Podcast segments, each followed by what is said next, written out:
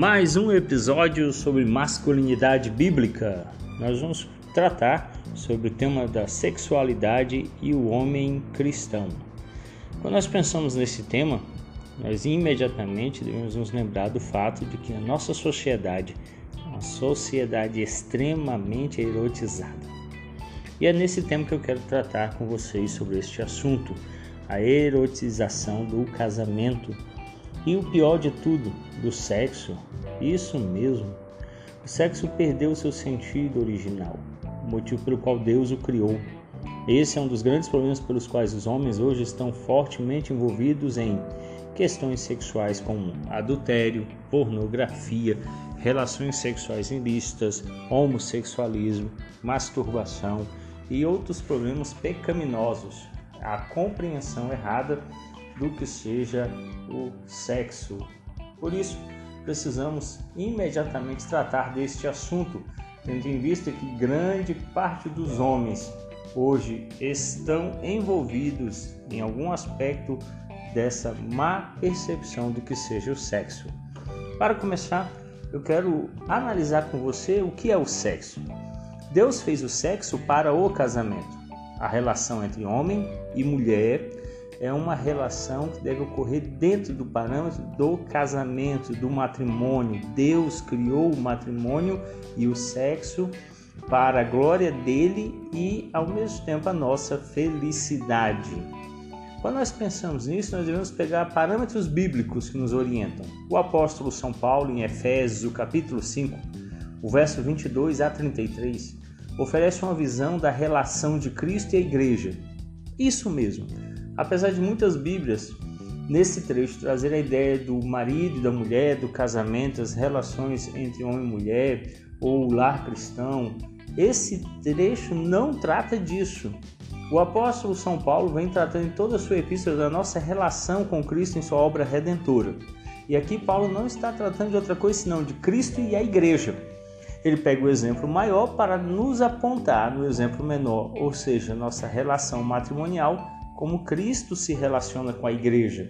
Quando você olha para o texto, por exemplo, Paulo começa no verso 22 falando da submissão ao Senhor, verso 23, Cristo como cabeça, verso 23 de novo, ele é o Salvador, Cristo, verso 24, igreja e Cristo, verso 25, Cristo e igreja, verso 27, igreja gloriosa, verso 30, Cristo e igreja, e por fim no verso 32, Cristo e igreja.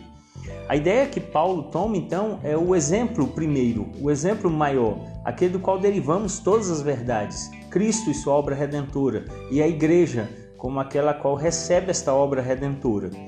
Daí então agora Paulo nos chama aquele propósito inicial do casamento. Qual é o propósito do casamento? O casamento não é para a felicidade do homem. O casamento não é para o bem do homem. Apesar do casamento trazer felicidade e o nosso bem, mas o casamento é para a glória de Deus. Deus o criou para a glória dele. Então o que vemos aqui em Efésios é um teatro. Um teatro no qual o homem representa Cristo e a mulher representa a igreja.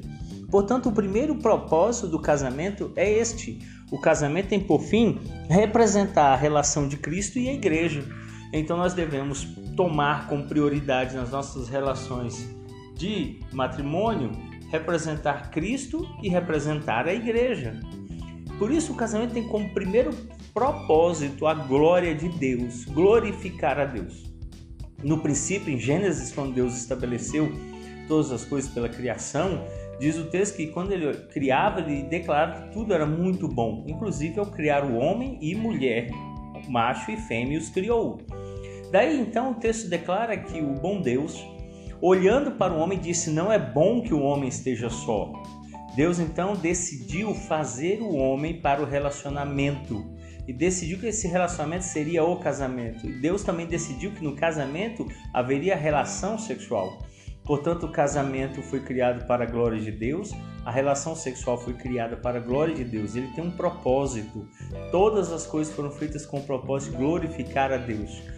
Qual o fim principal e supremo do homem? Glorificar a Deus e gozá-lo para sempre. Nosso gozo está em dar glória a Deus. O nosso gozo está em termos o único sentido de nossa vida e ser em glorificar a Deus, dando a Ele tudo aquilo que é devido a Ele.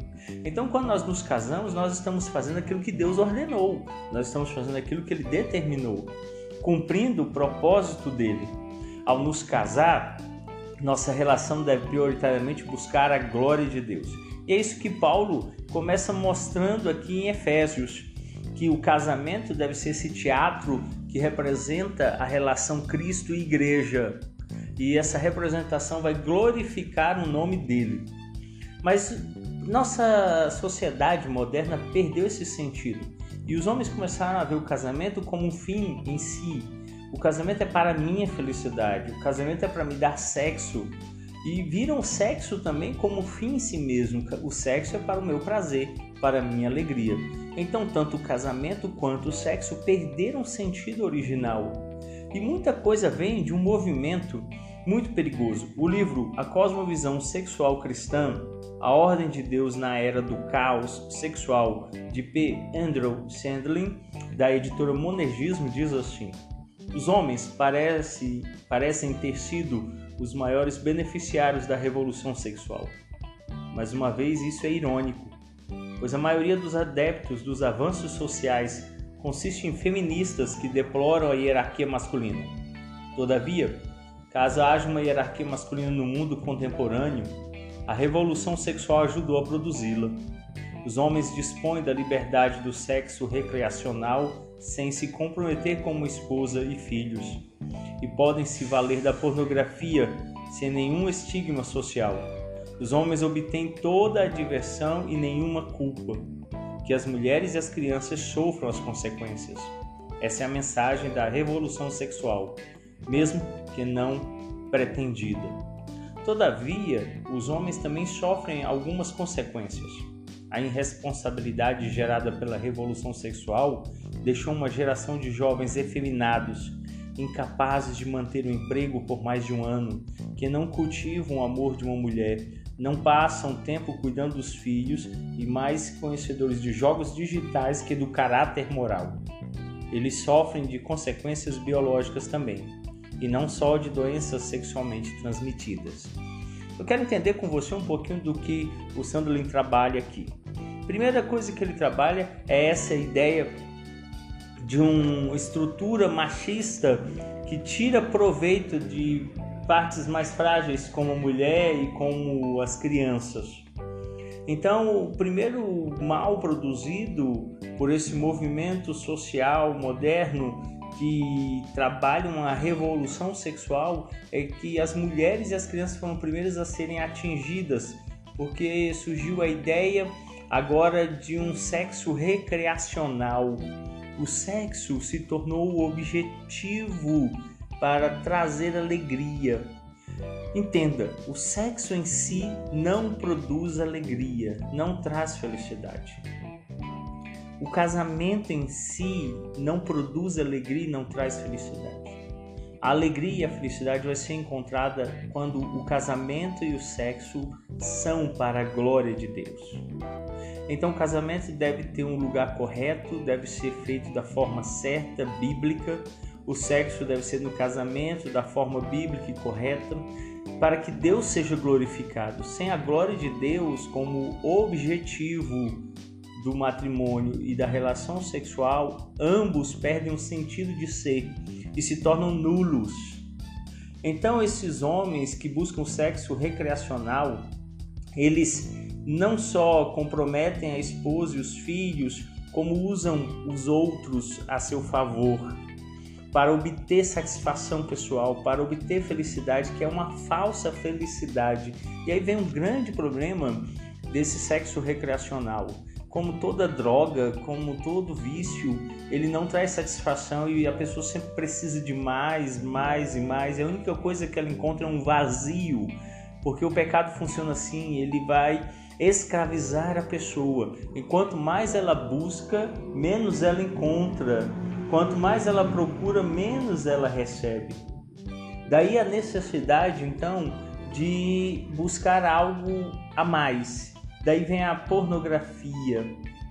Eles começam a buscar satisfação aonde não há.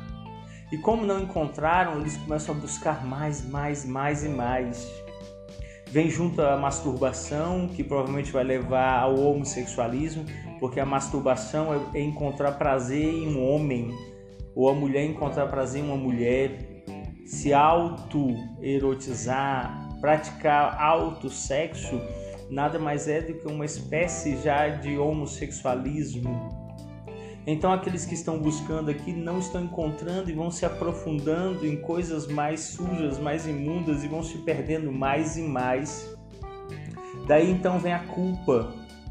E o que a culpa produz? Um vazio existencial terrível que não consegue ser preenchido e que vai ficando doente, cada vez mais enfermo esses homens sofrem consequências terríveis. Primeira coisa que surge dessa geração de revolução sexual são jovens efeminados.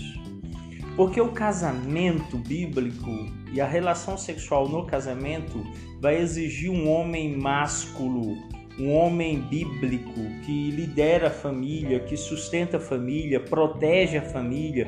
Então, antes de tudo, ele vai ser um protetor.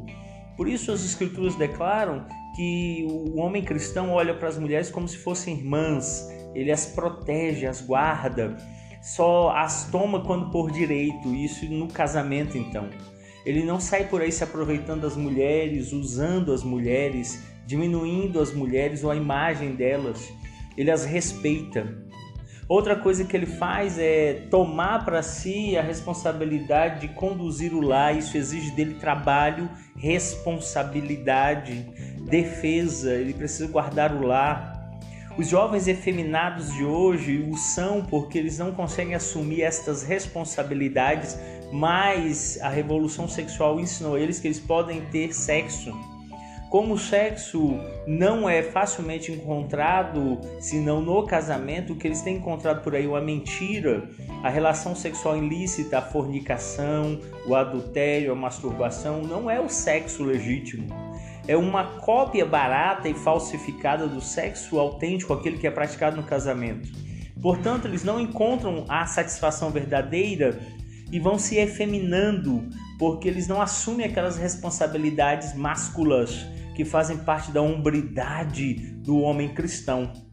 Com isso, mesmo que estejam buscando relação sexual, não a conseguem encontrar e ser feminino, tornando-se crianças dependentes, sem responsabilidade, sem demonstrar a masculinidade autêntica. São incapazes de manter o emprego por mais de um ano, vivem para lá e para cá sem fixar-se o Sandler também diz que, além disso, eles não conseguem cultivar amor por uma mulher. Casamento e sexo exige que você trabalhe o amor. Amor não é sentimento, amor é uma escolha, uma decisão, é uma ordem nas escrituras. Você deve amar. Portanto, aqueles que escolhem o casamento vão amar a sua esposa até que a morte os separe. São obrigados agora por juramento a amá-las defendê-las, guardá-las, cuidar delas como o próprio corpo. Ninguém odeia o próprio corpo, antes cuida dele. Então, como Cristo se entregou pela igreja, eles passam a se entregar pela esposa, pelos filhos. Então, eles desenvolvem esse amor. Eles não passam tempo cuidando dos filhos. Pessoas que estão em relação, relacionamento interessadas somente no sexo não têm amor pelos filhos gerados. O, o sexo produz é um inconveniente que é engravidar uma pessoa. Então eles não têm amor pela, pelas crianças geradas, eles não têm responsabilidade. Quando você pratica o sexo no casamento, quando você tem uma relação de matrimônio, os filhos gerados são fruto de amor, de cuidado, responsabilidade, então serão amados e cuidados. Outra coisa que o Sandro diz é que eles são mais conhecedores de jogos digitais do que caráter moral. Outra característica desses meninões de hoje é que eles são dados a essas relações com é, jogos digitais, não que isso seja pecaminoso, mas em sua grande maioria, a única coisa que eles conseguem fazer é passar quase todo o seu tempo jogando, brincando, mas não conseguem sustentar as suas famílias, dar atenção e amor e dar cuidado. E isso parte de um caráter defeituoso, não são honestos, não são honrados, não são bondosos. É preciso trabalhar o caráter moral. E vem então as consequências biológicas, dentre elas as doenças sexualmente transmissíveis que têm crescido nos últimos dias devido a essa forma pela qual esses jovens se relacionam impropriamente com o sexo. Sandley mais à frente diz assim: a lógica da lei divina sobre sexo é clara. Primeiro, Deus deseja que o homem se comprometa com a mulher durante toda a sua vida, e o intercurso sexual consiste no ato mais íntimo do casamento e na representação máxima desse compromisso, com exceção de entregar a própria vida a favor da esposa. Efésios 5, 25 e 28.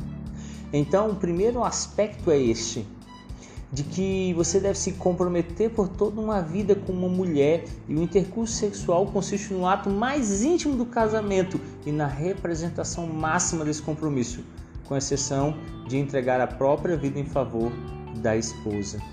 Segundo, pelo fato de a procriação representar o objetivo primário do intercurso sexual. O plano ideal de Deus é que os filhos sejam criados em uma família estável, com pai e com mãe. Efésios 6, de 1 a 3.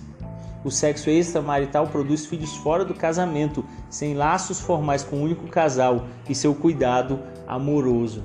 Então é importante entender que o sexo deve trazer sim a geração de filhos. É muito triste ver que casais cristãos estão evitando ter filhos ou que estão escolhendo ter um único filho. Nós fomos chamados para multiplicar, para tornar essa terra cheia de filhos piedosos. Portanto, o sexo não deve ser um sentimento de autossatisfação voltado para si mesmo, mas o sexo deve ser algo onde Deus é glorificado. E o sexo é para o casamento, e o casamento é para a glória de Deus. Portanto, ao pensarmos sobre este tema, devemos começar trabalhando a ideia de que o sexo no casamento e o casamento são para a glória de Deus. Deus os abençoe ricamente. Até um próximo podcast onde vamos continuar tratando deste assunto do sexo para homens cristãos. Deus os abençoe ricamente.